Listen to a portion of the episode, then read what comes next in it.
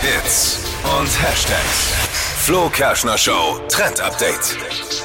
Die Mona Lisa ist ja so ein Bild, von dem jeder schon mal was gehört hat, oder? Man hat so im Ja, Kopf, wie die Mona gehört. Lisa aussieht. Ne? Ja, ja, ja. Ja, Ja, okay. die. Frau mit dem unvergesslichen Lächeln, ne? Unvergesslich. oder? Gut, Genau, yes. hängt aktuell im Louvre und kann man sich schlecht zu sich nach Hause holen. Schwierig. Aber es gibt jetzt eine Alternative, die gerade trendet, Oh. nämlich solche Gemälde, eben aber komplett aus Teddyfell.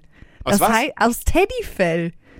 Also das, was man jetzt von Pullis oder Jacken Kuscheln, kennt, dieses? Kuschelige, genau, das wird eben auf solche Bilder mit aufgeklebt. Okay. Und dann hat man so ein kuscheliges Bild, was man sich dann eben zu Hause mit an die Wand hängen kann.